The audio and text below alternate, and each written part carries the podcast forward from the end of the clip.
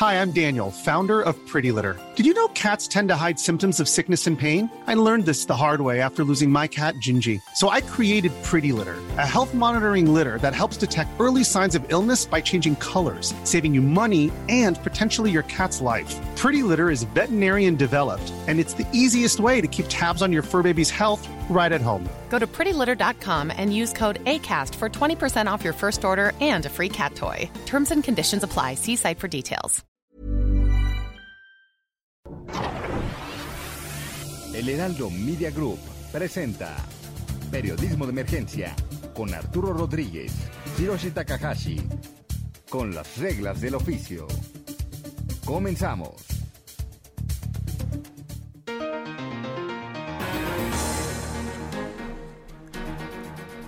Muy buenos días, 10 de la mañana con 3 minutos tiempo del centro de México. Esto es periodismo de emergencia. Yo soy Hiroshi Takahashi. Como todos los fines de semana le doy la bienvenida junto con mi compañero Arturo Rodríguez, quien desde el norte nos saluda. Arturo, buenos días. Buenos días, Hiroshi. Buenos días al auditorio. Qué, sí, qué privilegio poder coincidir una vez más en este espacio periodismo de emergencia. Domingo 29 de mayo del 2022 y Mónica Reyes ya desde temprano nos ha estado dando las actualizaciones, nos ha estado contando qué es lo que pasa en México y el mundo. Monique. Hola, ¿qué tal Hiroshi? Arturo, muy buenos días amigos y tenemos el futuro próximo, ¿cómo ves? Pues sí, vamos del pasado al futuro. Al futuro, venga pues. Futuro próximo. Este lunes es la fecha límite para el pago de utilidades a trabajadores de los diferentes sectores productivos. Se trata de un derecho establecido desde 1962, en el que los patrones deben compartir sus ganancias anuales con sus trabajadores dentro de la economía familiar. Durante, o más bien desde este fin de semana y hasta el miércoles, los cierres de campaña de los candidatos a la gubernatura se realizarán en los seis estados donde el próximo domingo se celebrarán elecciones. Se espera también la publicación por estos días que se den a conocer las últimas encuestas sobre preferencias de los votantes, pues a partir de la medianoche del miércoles inicia la veda electoral. En el contexto del fin de campañas, Tamaulipas es uno de los estados que eleva su intensidad en el cruce de acusaciones, a lo que se suma que el miércoles la Suprema Corte de Justicia de la Nación reabra las discusiones sobre el gobernador Francisco Javier García Cabeza de Vaca, pues iniciará la discusión de las controversias existentes por el desafuero del mandatario estatal. Entre diferentes informes económicos destaca la publicación de la Encuesta Nacional de Ocupación y Empleo, prevista para el martes, así como las de confianza del consumidor y el informe trimestral del Banco de México. Finalmente, esta semana deberá definirse la asistencia o inasistencia del presidente López Obrador en la cumbre de las Américas prevista para iniciar el lunes 6 de junio.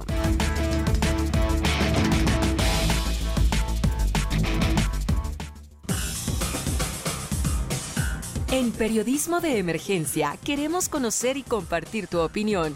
Escríbenos o manda un mensaje de voz al WhatsApp 5580 69 79 42 5580 69 79 42 y se parte de nuestra mesa de análisis.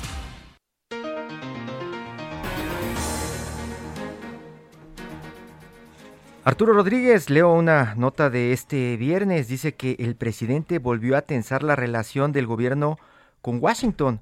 El presidente siguió sin confirmar su participación en la Cumbre de las Américas.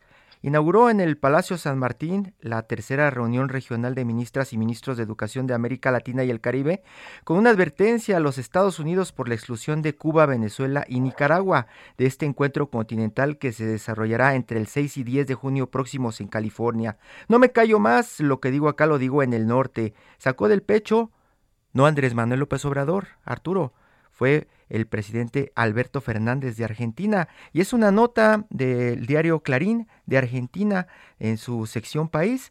Y esto pues da cuenta de cómo eh, parece que el mismo guion o la misma narrativa que está utilizando el presidente de México, Andrés Manuel López Obrador, está utilizando Fernández allá en Argentina. Y también los medios seguimos reflejando lo mismo, como si el presidente allá en Argentina estuviera poniéndole pues un gran problema enfrente a Joe Biden y lo mismo pasa acá en México, Arturo. Sí, es eh, peculiar porque además eh, creo que hay diferentes líneas eh, en sus respectivas narrativas que son coincidentes, ¿no? esta fórmula de izquierda moderada que sin embargo tiene como componente persistente la solidaridad internacional, particularmente latinoamericanista e incluyente con eh, pues algunas de estas naciones cuyos gobiernos eh, han sido cuestionados debido a su eh, pues conducta ciertamente autoritaria, Hirochi, que es reprobada por la comunidad internacional. Para entender mejor estas narrativas y lo que está pasando más allá de esta aldea llamada México, está en la línea Fausto Pretelín. Él es el editor de internacionales del periódico El Economista, académico, y pues también, como usted sabe, un analista de temas internacionales destacado en toda la región. Fausto, me da mucho gusto saludarte como siempre. Muy buenos días. ¿Qué tal? Gusto saludarte, Yoshi. Buen domingo. Muy buen domingo, Fausto. Cuéntanos, por favor, un poco qué es lo que está pasando dentro de estas narrativas que estamos reproduciendo como, como prácticamente sin pensar los medios acá en México, en Argentina, en la región de nuestros presidentes y, y, qué es lo que pasa en Estados Unidos, que prácticamente si revisamos la prensa estadounidense no le dan ni yo creo que una breve a lo que dice el presidente mexicano.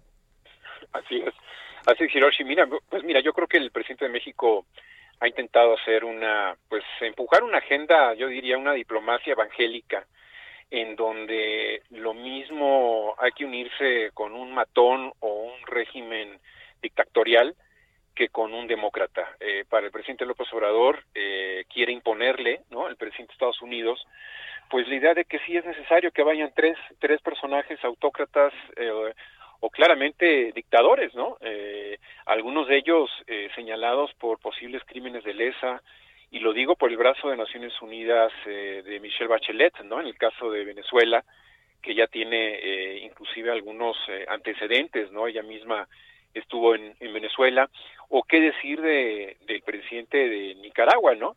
que también de alguna forma, pues prácticamente desapareció a toda la oposición, la llevó a la cárcel, hablo de Daniel Ortega, y bueno, la dictadura cubana que lleva décadas instalada, a veces Estados Unidos se acerca con el caso de Obama, a veces se distancia con el tema de Trump.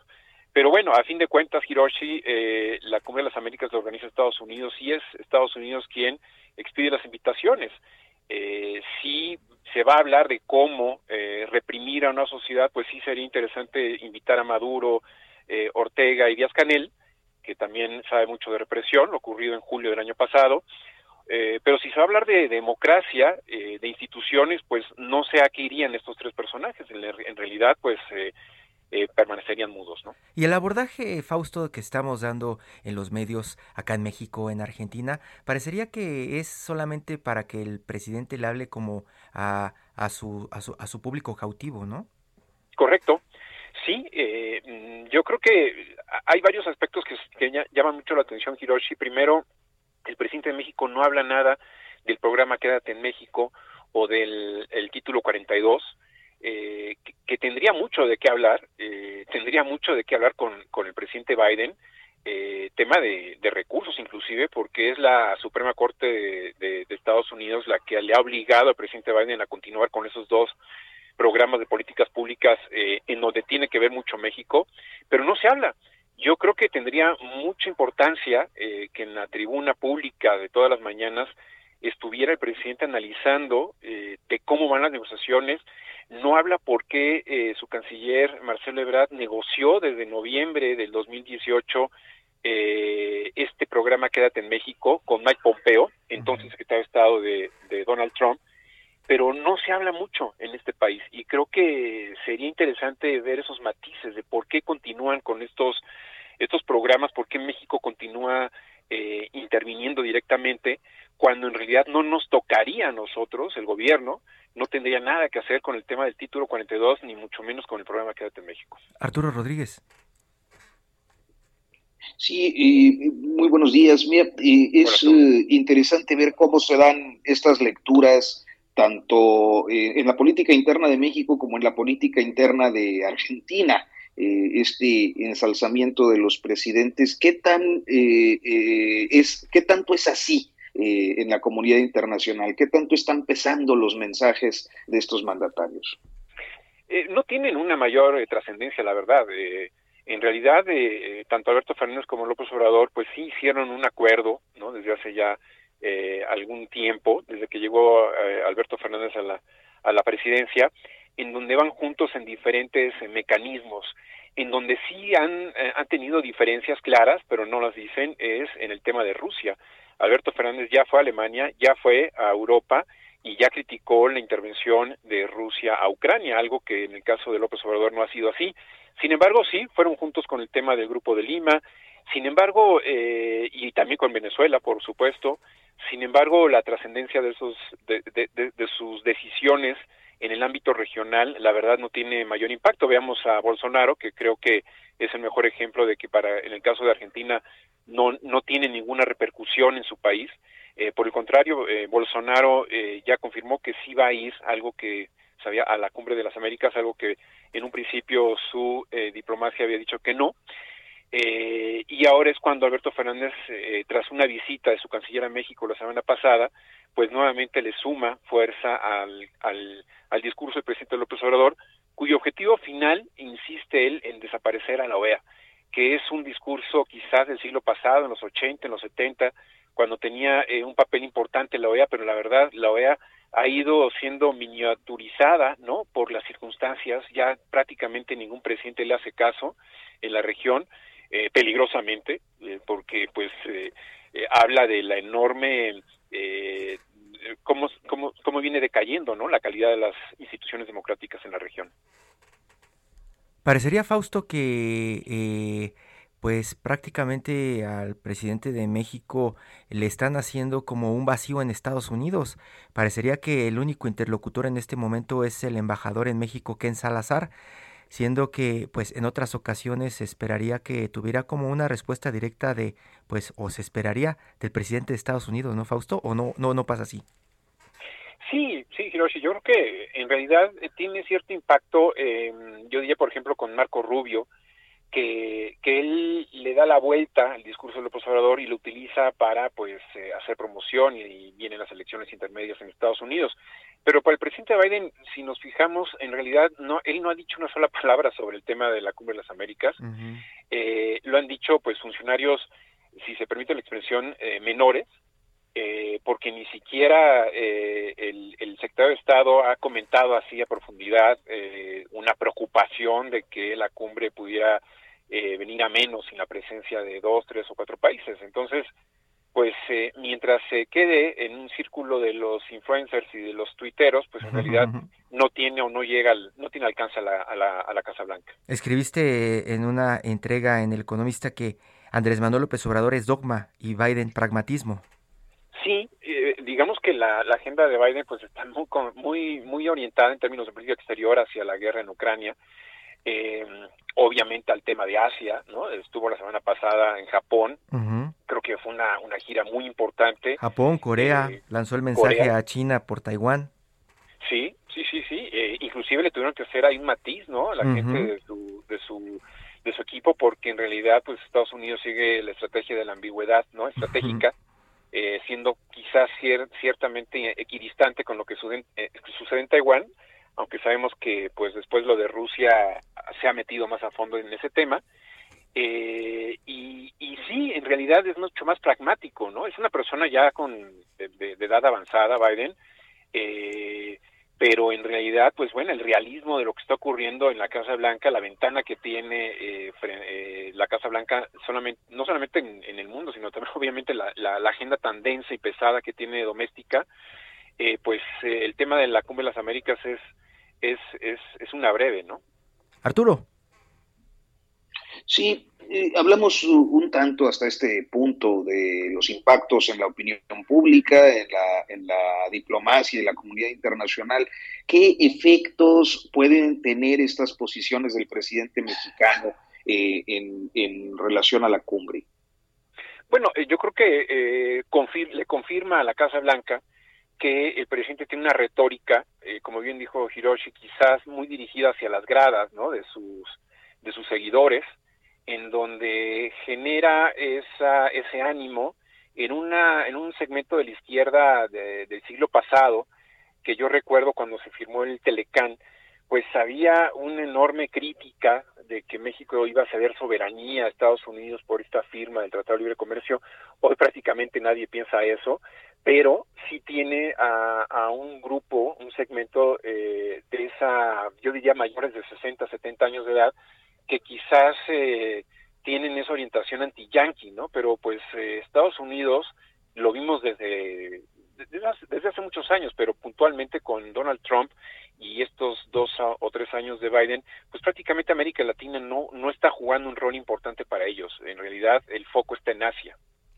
Fausto, y también una de las preguntas que salta alrededor de todo esto que se está generando mucho para medios es eh, ¿Cuál es el rol que juega Marcelo Ebrard en todo esto? Vemos a Marcelo Ebrard de pronto ya prácticamente en campaña frente a Claudia Sheinbaum, incluso contra el secretario de Gobernación, Adán Augusto, pero no lo vemos metido como pues en este tipo de temas directamente. Parece que solamente llega a completar lo que dice el presidente cuando sale de las reuniones en Palacio Nacional.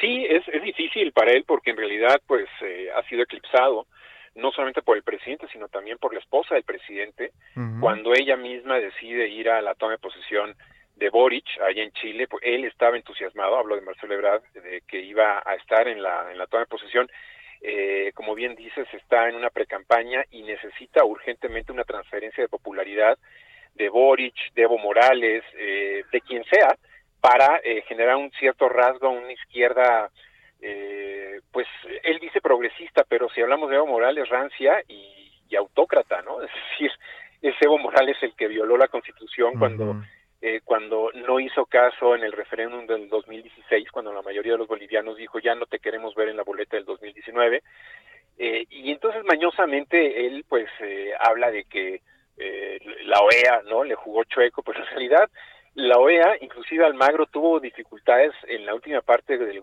eh, del gobierno de Obama, precisamente por el tema de Venezuela, cuando Obama eh, le dio cancha, juego a Rodríguez Zapatero en, Washington. Entonces, pues eh, el juego, el rol de Marcel Ebrard es conseguir desesperadamente popularidad. digamos que necesita, él sabe muy bien, darse a conocer en muchos segmentos de la población mexicana que nadie lo conoce. Entonces, sí está contratiempo, eh, se hablaba ¿no? de que iba a renunciar ya desde el año pasado, a principio de este año, pero pues el presidente dijo que se quedara y él mismo, bueno, se ve que está cómodo, eh, aunque en ciertos momentos, eh, como decimos popularmente, tiene que trabajar camote porque en realidad tiene que seguir no la ruta crítica que le manda el presidente, que es el, quien, el que fija la política exterior. Arturo Rodríguez. creo que no habíamos estado ante una situación así con un canciller, si, si no me equivoco, eh, no recuerdo yo algún caso de un canciller acotado por otras personalidades dentro del propio grupo gobernante eh, y además en una eh, pues precampaña efectiva a la, a la, sucesión. Sí, Arturo, mira, pues hemos tenido casos o intereses de convertirse en candidatos y en presidentes por parte de secretarios de Relaciones Exteriores, ¿no? Los últimos casos, bueno, mejor que nadie, el que fue el candidato del PRI, José Antonio Mit, antes también eh, Luis de Garay también intentó, eh, pero en realidad pues no le dio, no eh, digamos que, que, pasó por, por momentos críticos que prácticamente lo marginaron, uno de ellos eh, la invitación a, de, a, a, candidato Trump a la casa, a, a, perdón, a los Pinos, eh, sin embargo, eh, pues bueno, Jorge Castañeda también en su momento, eh, la Secretaría de Relaciones Exteriores es una secretaría eh, cómoda para hacer una precampaña, pero no tiene recursos para hacerlo. Eh, no tiene eh, movimientos clientelares, ¿no? Es decir, no jala más. La política exterior de México es muy pequeña, no le interesa a mucha gente, y eso es quizás lo que tiene que ver Marcelo Ebrard, porque pues sí es interesante irse a Qatar a tocar el balón, a meterse en un estadio de fútbol, pero más allá de eso no tiene una, un alcance importante. Eh, Fausto, dirías eh, a unos días ya de esta cumbre de las Américas que Andrés Manuel López Obrador eh, de verdad dinamitó la cumbre y que pues como mencionas en tu entrega, lo mejor que podría hacer Biden es suspenderla? Em, mira, yo creo que con el tema de Bolsonaro Brasil presente en la cumbre cambia un poco, aunque no radicalmente la escena. A final de cuentas, yo todavía dudo de que no vaya el presidente López Obrador. eh, puedo resultar ingenuo, pero creo que eh, eh, sí va a ir porque en realidad pues hasta hubo un guiño hacia él eh, de haberle hecho en Los Ángeles. Los Ángeles es la segunda ciudad más eh, poblada por mexicanos después de la Ciudad de México.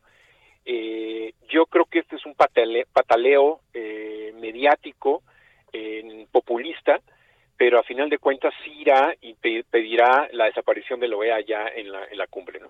Fausto Pertelín, muchísimas gracias, muchísimas gracias por todos tus, todos tus conceptos y esta explicación que nos das de la Cumbre de las Américas muy aterrizada y, y, y espero que pronto podamos hablar ya de, de, la cumbre y sus resultados. Con mucho gusto, Hiroshi. Te mando un abrazo y gracias pa, por, por invitarme. Igual, Arturo. Buen domingo. Buen domingo. Hasta pronto. Hasta pronto. Arturo, pues eh, ya escuchamos a, Fausto platicándonos de esta pues más que Cumbre de las Américas, esta como estrategia política del de, de gobierno de México ante pues una invitación que le hace el gobierno de Estados Unidos. La, la política interior creo que eh, sigue siendo eh, pues la base de la política exterior del presidente López Obrador, ¿no?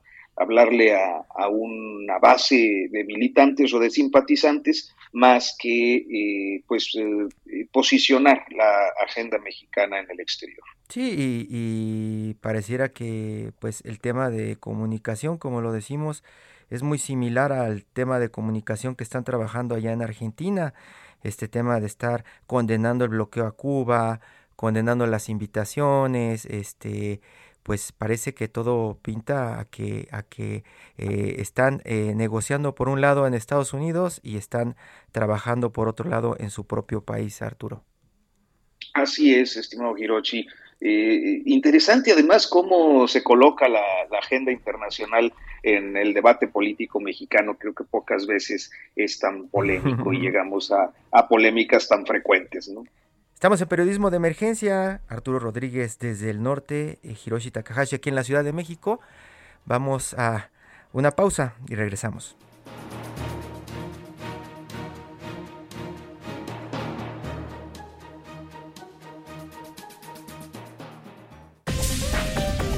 En un momento continuamos. Periodismo de Emergencia. Heraldo Radio. La HCL se comparte, se ve y ahora también se escucha. Regresamos con las reglas del oficio. Viaja, vive, disfruta. Viaja con hasta 40% de descuento en Aeroméxico. Vive más vacaciones al acumular puntos Premier con hoteles en línea, Hertz o Uber. Y disfruta hasta séptuples puntos Premier por tus compras en línea, Gandhi, Gaia, Luna y más. En el Hot Sale de Club Premier encuentras todo para volver a disfrutar cada experiencia. Periodismo de emergencia continúa en el Heraldo Radio. Son las 10 de la mañana con 30 minutos tiempo del centro de México. Arturo nos está llegando una nota del diario El País de España hablando de relaciones internacionales y de asuntos que se resuelven más allá de Palacio Nacional. Resulta que el expresidente mexicano Enrique Peña Nieto se instaló en España con un visado dorado. Dicen los del país que el político obtuvo en 2020 un permiso de residencia gracias a una fórmula que facilita los papeles a los grandes inversionistas. El exmandatario compró un inmueble en el madrileño barrio de Chamberí, pero vive en un chalet de lujo propiedad de una constructora, Arturo. Vaya, qué, qué, qué eh, destino dorado. Ahora sí que no solo es el visado, sino eh, el, el, retiro dorado de un expresidente. ¿no? Sí. Hey, it's Ryan Reynolds, and I'm here with Keith, co star of my upcoming film, If, only in theaters, May 17th. Do you want to tell people the big news? All right, I'll do it. Sign up now and you'll get unlimited for $15 a month in six months of Paramount Plus Essential Plan on us. Mintmobile.com slash switch. Upfront payment of $45 equivalent to $15 per month. Unlimited over 40 gigabytes per month. Face lower speeds. Videos at 480p. Active Mint customers by 531.24 get six months of Paramount Plus Essential Plan. Auto renews after six months. Offer ends May 31st, 2024. Separate Paramount Plus registration required. Terms and conditions apply if rated PG. Y dice, dice eh, el país que eh, Enrique Peña Nieto compró en el 2020 un local comercial de 105 metros cuadrados con terraza interior en un edificio del próspero barrio madrileño Chamberí, según consta en el registro de la propiedad. El cálculo del portal inmobiliario idealista.com le atribuye un valor superior a 500 mil euros a, este, a esta, esta propiedad con la que pues consiguió prácticamente su visado dorado, Arturo. Es una, es una cantidad importante, creo yo. Una cantidad importante de la que pues imaginamos en algún momento se tendrá que dar explicación porque seguramente será unos temas, uno de los temas que estará dominando la agenda en la semana que arranca Arturo. Pero mientras tanto, pues otro tema que ha estado dominando la agenda y que hemos abordado aquí en este espacio de periodismo de emergencia es el del tren Maya. Intentamos hace unos días eh, tener contacto nuevamente con José Urbina Bravo, uso de cuevas, instructor de buceo e integrante del colectivo Sélvame del Tren y por fin lo conseguimos. Habíamos tenido algunos problemas de comunicación porque pues no sabemos bien dónde se mete don José. Don José, buenos días. en la selva. Me meto en la selva. Sí, sí es lo que nos dicen. Es muy complicado, muy complicado este tener una conexión con usted. Sí, hemos estado eh, ahí explorando lugares nuevos, eh, documentando lo que hay para proteger eh, y buceando debajo del agua y adentro de la selva. La recepción en el teléfono es más difícil. Pero aquí estamos siempre a tus órdenes. Muchas gracias, José. Arturo. Bueno, pues eh, para empezar, esperábamos ya el amparo esta semana. ¿Qué es lo que ocurrió, José? La, verdad es que desconozco el proceso burócrata de, del asunto. La audiencia, por lo que se refleja en la página de, del organismo, del, del, del juzgado, se llevó a cabo a las 9.55 y es allí donde se tiene que hacer un cambio y aparece lo que el juez resuelve, ¿no? Y eh, el, viernes pasado, que había pasado esto, eh, también teníamos la audiencia, como a las nueve de la noche del viernes, se nos comunicó que se había aplazado al 27 de mayo.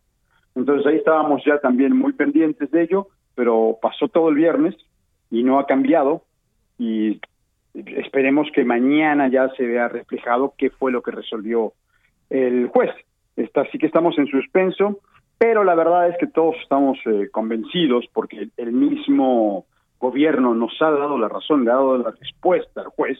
Empezaron los trabajos sin una manifestación de impacto ambiental, sin respetar eh, el derecho a un medio ambiente sano, y es lo que estábamos amparados. Así que yo imagino que el juez tiene una decisión muy fácil y resolverá eh, con la suspensión definitiva de la obra. Y en ese momento, pues pasaremos al siguiente nivel del proceso legal. Está la parte del proceso legal en lo que están trabajando y, e imagino que, como dice, de estos procesos burocráticos se encargan muchos abogados.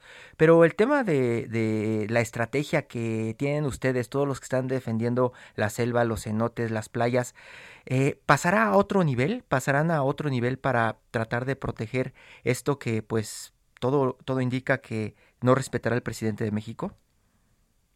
Por supuesto, no. Eh, eh, yo calculo que eh, no es solamente mi amparo, ¿no? Hay muchos amparos incluso que desconozco que existen, pero hay, hay varios de estos procesos legales en marcha, hay demandas, y todas tienen más o menos el mismo argumento.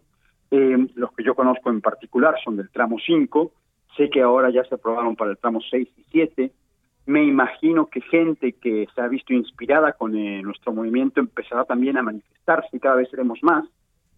Eh, y si el presidente no escucha lo que está sucediendo, porque al final de cuentas estos amparos reflejan lo que opina la gente. Uh -huh. eh, si no escucha, pues se continuará. Esto eh, se irá en instancias legales, ampliaciones y eh, a, a, la Corte eh, Nacional, ¿cómo se llama? El juzgado. Ah, perdóname, sigo siendo un buzo, no un abogado, por mucho que me he envuelto en leyes, pero será a la, a la... ¿A la Suprema Corte? A la Suprema Corte de Justicia, perdón, exactamente. Eh, y, y, que cada vez, mientras más gente conoce esto, también tenemos cada vez más apoyo internacional, porque si bien eh, Quintana Roo es un estado de México, el patrimonio que existe allí eh, le pertenece a la humanidad, el patrimonio paleontológico le pertenece a la humanidad, el, patrimonio eh, arqueológico le pertenece a todo el país, eh, el agua le pertenece a toda la humanidad también, entonces cada vez están levantando más cejas y están volteando hacia aquí porque esto es vital que se proteja. A lo mejor van a tener que van a tener que traer a Leonardo DiCaprio como hizo con la vaquita marina para que les hagan caso. Pero sabes que tú, tú lo dices, tú lo dices en broma. Pero, es que eh, suena, suena broma, es, que parecería, parecería que es lo que es lo que necesitan los gobiernos de México, que se les arme un escándalo internacional para, para entender de qué estamos hablando.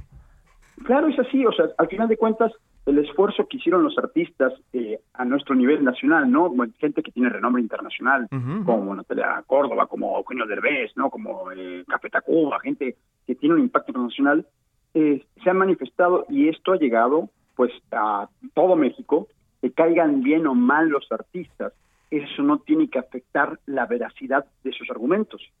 O sea, a mí no me importa, yo, te soy honesto, yo no he visto un capítulo de la familia Peluche en mi vida. No, no, no, no sé de qué va. Sin embargo, lo que Eugenio Derbez dice es verdad. Lo que dice eh, alguna vez fui a un concierto de Café Tacuba, lo que él dice es verdad. Entonces hay que escuchar las palabras y poner muchas veces al mensajero en segundo plano, ¿no? Entonces, si hace falta que venga Leonardo, que venga, eh, yo preferiría que viniera eh, alguien de la serie de, Star Wars, venga Ivan McGregor. Ivan McGregor, ahora que está de moda con el regreso de Obi-Wan Kenobi. Exacto, pero no me tiene sin cuidado. La idea es que cada vez haya más gente que comunique la verdad. Y aquí es, esto es bien importante, porque no se está difundiendo un ideal, no se está difundiendo una posición política o, se está haciendo publicidad de, de un producto económico.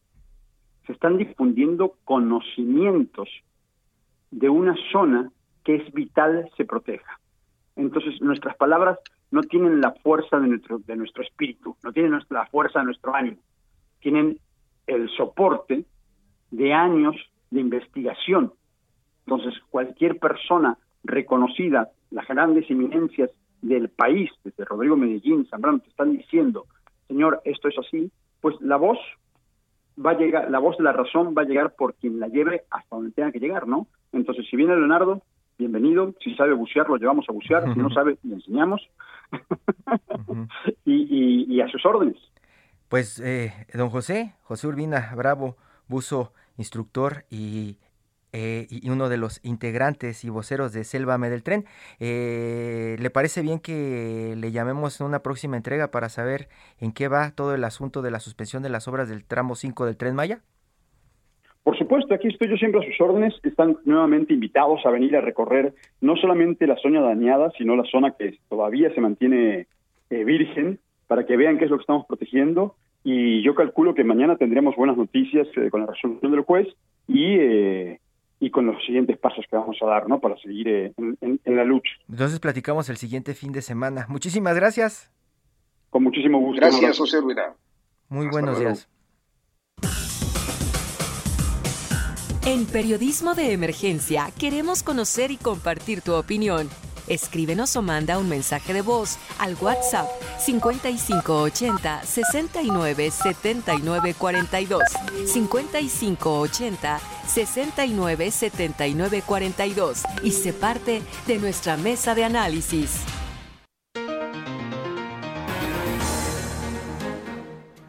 Desde hace algunas semanas se ha se han presentado problemas en una planta maquiladora acá en México, una planta de Panasonic, Panasonic Automotive Systems. Es un asunto que tiene que ver con trabajadores, con salarios, malos salarios, buenos salarios comparados con pues los que se venían dando en algunas zonas del país, pero malos comparados con lo que se espera que llegue con estos tratados comerciales que tiene firmados México. Platicamos o buscamos a Susana Prieto Terrazas para que nos cuente más de lo que está pasando en esta planta de Panasonic en México, qué es lo que dice el sindicato y a razón de qué están alegando que necesitan ganar más.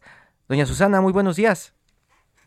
Buenos días, ¿cómo le va Hirochi? Arturo, gracias por la invitación. Muy bien, muchas gracias. Pues hemos estado dándole seguimiento a esta a este amago de huelga en esta planta de Panasonic que pues supuestamente podría estallar esta misma semana, ¿cierto?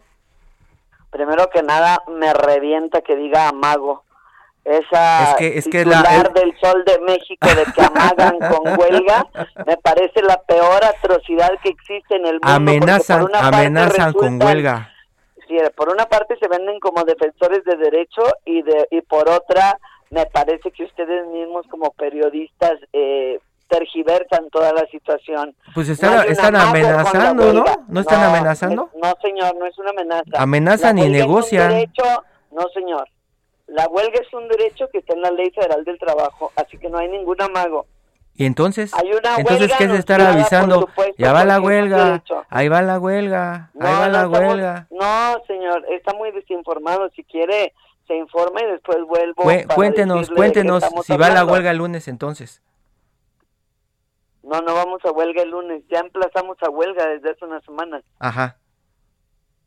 Y dentro del procedimiento de huelga, a los seis días de que se notifica a la empresa, porque así lo dice la Ley Federal del Trabajo, estallará la huelga. Este lunes. no hay una firma de un contrato colectivo de trabajo, no, no es el lunes.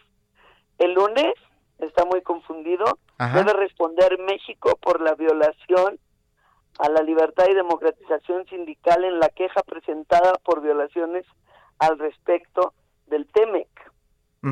Esa es diferente. ¿Y entonces? Se le vence el término cuando, cuando, ¿Cuándo podría ser esta huelga? A ver, Arturo, te escucho. Sí, mire, cuando, cuando hablamos periodísticamente, no necesariamente los términos coinciden con la jerga legal. El amago es un gesto que indica el inicio de un movimiento, de una acción que, bueno, sí, Arturo, pero mira, mira déjame, déjame nos pongamos claros. Yo siempre contesto cuando ustedes quieren una entrevista conmigo pero la verdad la lucha de los trabajadores en este país siempre ha estado criminalizada por los periodistas. No hay un amago cuando hay un derecho. No hay un amago de ninguna forma. Está establecido en la Ley Federal del Trabajo. Entonces, la verdad, el más repugnante de todos los los ah, los títulos de alguna nota fue eso de que amagan con huelga, porque amagar es amenazar. Amenazar, claro. No estamos amenazando con nada. Es, es, es una huelga, es un derecho. Y la huelga proviene para la firma de un contrato colectivo de trabajo. Y el asunto de Panasonic había que estudiarse porque Panasonic tenía un, un, un sindicato de empresa en octubre del 2021, el Sindicato de Trabajadores de Panasonic Automotive Systems SADCB. Y luego se van a la legitimación del contrato colectivo de trabajo en octubre. Es un asunto jurídicamente de manera internacional bellísimo, lo mejor que ha dado México durante las últimas décadas y la verdad utilizar titulares como que amagan con huelga echa a perder ante la opinión pública todo este trabajo que han hecho hombres y mujeres que como siempre a quienes criminalizan, despiden, matan de hambre, boletinan y todo lo demás, eso es lo que deberían contener los titulares desde mi punto de vista jurídico y desde mi punto de vista como defensora de trabajadores. No hay un amago, habrá una huelga, pero habrá una huelga para un, contrato colectivo de trabajo porque así lo dice la ley. Cuando tú quieres que una empresa firme un contrato colectivo de trabajo, tienes que ejercitar el derecho de huelga. Y en eso lo tenemos que dejar claro. Mire, Susana, en cualquier caso, al margen de la cuestión semántica, para nosotros es importante tener una perspectiva de lo que significa este movimiento, este proceso, y si quiere lo ponemos en términos jurídicos, cuál es la lata, cuál es el origen y hacia dónde está encaminado este movimiento. Bueno, el, en octubre del 2021 se llevó a cabo la legitimación del contrato colectivo de trabajo del Sindicato de Trabajadores de la empresa Panasonic Automotive Systems de México, en Reynosa, Tamaulipas. los trabajadores decidieron dar por terminado el contrato votando no a la legitimación del proceso, perdón, del contrato. Cuando ellos votan no a la legitimación del contrato, la empresa se va rápidamente a hacer una negociación a espaldas de los trabajadores con un sindicato blanco de la CTM que es Ciamar, que dirige el charro Alberto Lara firman un contrato colectivo de trabajo y habiéndose publicado en el diario oficial de la Federación el 13 de octubre del 2021 que solo hasta el 3 de noviembre de esa anualidad llevarían las juntas locales y federales derecho colectivo de trabajo y registro de contratos colectivos, se apresura la empresa, que es de origen japonés, a firmar a través de sus gerentes, por supuesto, este contrato colectivo de trabajo con otro sindicato blanco porque ellos sabían que habían perdido la titularidad del sindicato de empresa porque los trabajadores estaban afiliados a un sindicato independiente denominado Sindicato Nacional Independiente de Trabajadores de Industrias y Servicios Movimiento 2032. Así firman el contrato colectivo para que los trabajadores no se vayan al sindicato independiente y por supuesto violan la libertad y democratización sindical que tanto defiende el apartado el apartado 23 del del TEMEC. Estados, Estados Unidos ya se, ya se involucró en esto y pidió exactamente que pues se respete la libertad de la libertad sindical, la libertad de elegir sindicato. Eso es lo que pasará esta semana entonces. El gobierno de México tendrá que responder y dirá eh, pueden elegir el sindicato que quieran, se anula el sindicato que firmaron con estos sindicatos blancos. ¿Eso es lo que pasará esta semana? No, es que pasarán dos cosas. Es más complejo que eso. Porque esta semana, el lunes, se vence el término a México. Estados Unidos planteó la queja contra el Estado mexicano porque ya le aportamos las pruebas de lo que estamos diciendo. La empresa no solo firmó el contrato colectivo, empezó a descontarles cuotas sindicales a los trabajadores para un sindicato que los trabajadores abiertamente no quieren ni han elegido. Entonces los trabajadores, por supuesto que interpusieron la queja, Estados Unidos vio las pruebas, entrevistó trabajadores y volvió a plantear la queja como lo hizo anteriormente. Creo que ustedes me entrevistaron con la empresa Tridonex. Entonces, Estados Unidos eh, eh, plantea ya la queja en contra del Estado mexicano y al Estado mexicano se le vencen los 10 primeros días que tiene para dar contestación así hay violación a la libertad y democratización sindical o no el lunes. Pero esta semana nosotros planteamos el emplazamiento a huelga. Y dijimos, por supuesto, como en todo machote jurídico, que a los seis días de que tenga notificación la empresa, si no firma el contrato colectivo de trabajo, que se anexa al emplazamiento a huelga, donde nosotros estamos pidiendo el 40% de aumento salarial, que todavía se me viene haciendo medio poco, pero bueno, 40% de aumento salarial, 40 horas de jornada laboral un, un bono de transporte de 100 pesos diarios porque Reynosa y Tamaulipas tiene, el estado de Tamaulipas tiene los peores este ah, transportes públicos del país. Allá los trabajadores en la maquila van a trabajar en taxi por más absurdo que les parezca. No hay otra forma de transportarse, entonces estamos pidiendo un bono de 100 pesos diarios para el transporte o bien que la empresa proporcione el transporte para los trabajadores. ¿Y, la, ¿Y la empresa está respondiendo bien o prácticamente se están encerrando? No, la empresa está respondiendo mal. la empresa está respondiendo diciendo que no, que ellos van a defender el contrato colectivo de trabajo que tienen firmado con ese sindicato de la CTM que emergentemente fueron ellos a, a buscar y contratar porque ellos pierden, el sindicato de empresa pierde la legitimación del contrato colectivo en octubre. En el mismo octubre, en Plaza Huelga ese sindicato a espaldas de los trabajadores y firman contrato colectivo de trabajo con él en febrero y llevan el contrato colectivo de trabajo, como ya se los había dicho el diario oficial, solo hasta el 3 de noviembre podían registrar las autoridades locales y federales en materia de trabajo.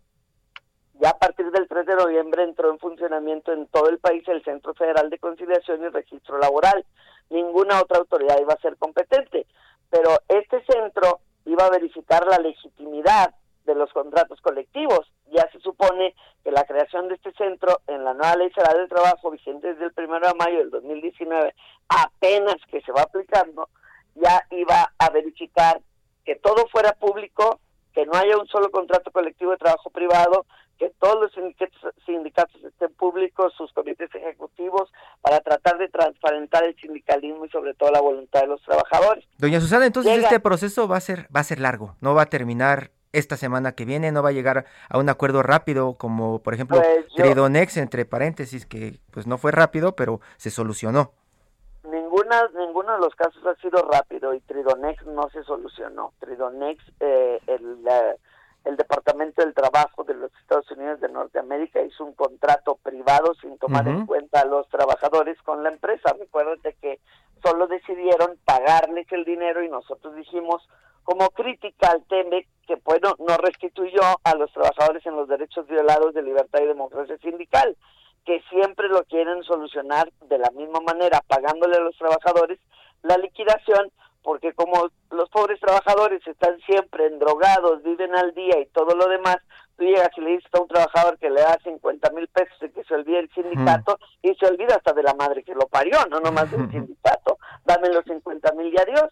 Y entonces esta lucha la hemos tenido durante mucho tiempo y yo lamento mucho de verdad eh, el arranque, pero, pero ha sido una lucha que nos ha criminalizado bastante para mantener los derechos, porque es absurdo en este país tengamos todavía en pleno siglo XXI que seguir luchando y encontrando víctimas y destrucción y presos políticos y todo lo demás que hemos venido combatiendo o queriendo combatir con la lucha de los últimos años y seguimos igual, tenemos que luchar para que los derechos se hagan efectivos.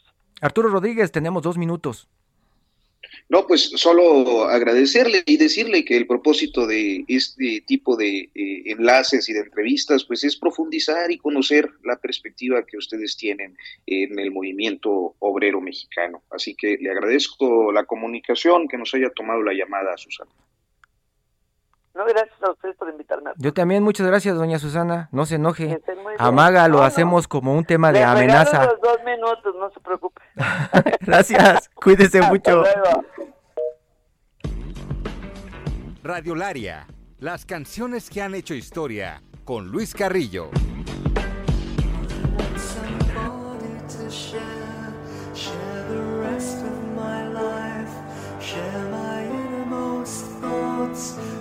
Luis Carrillo nos presenta una de las 240 canciones que cambiaron la historia de la música.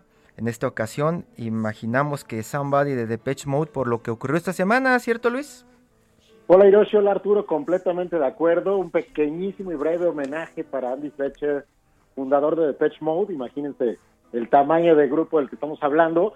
Y básicamente Somebody, pues eh, lo, lo trataré de decir de manera muy concisa con tres curiosidades que trae esta esta canción detrás. La primera es que es la balada por excelencia de una banda electrónica que cuya nostalgia pues es bastante particular, no es la nostalgia tradicional, digamos que siempre mezclan chocolate con vinagre, este, esta banda, y eso es justamente lo que es el primer malentendido que hay con respecto a la letra de Somebody, que es una canción aparentemente de muchísimo amor, pero que en realidad pues tiene una situación ahí de eh, no me gusta estar atado de por vida a una persona, ¿no? Es, es un amor muy profundo, pero no tan comprometido para que dure toda la vida. Y la propia banda ha dicho que pues se ríen cuando de pronto usan esta canción en las bodas, el baile de boda. No es precisamente para eso, ¿no? La segunda curiosidad es que la grabaron eh, Martin Gore, que es el gran compositor de Depeche Mode, completamente desnudo en el estudio de Hansa Berlín en 1984 con Alan Wilder, otro ex integrante de la banda, eh, pues acompañándolo en el piano. Nos quedamos, nos quedamos pendientes de la tercera, Luis, porque ya se nos acabó el tiempo. Nos escuchamos el siguiente fin de semana. Una disculpa. Con todo gusto. Arturo Rodríguez. Muchas gracias. Muy buenos días. Muy buenos días.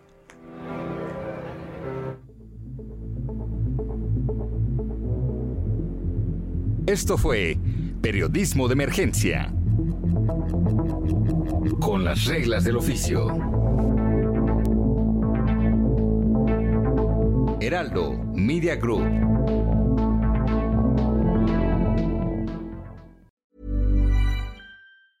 Hey, it's Paige DeSorbo from Giggly Squad. High quality fashion without the price tag. Say hello to Quince.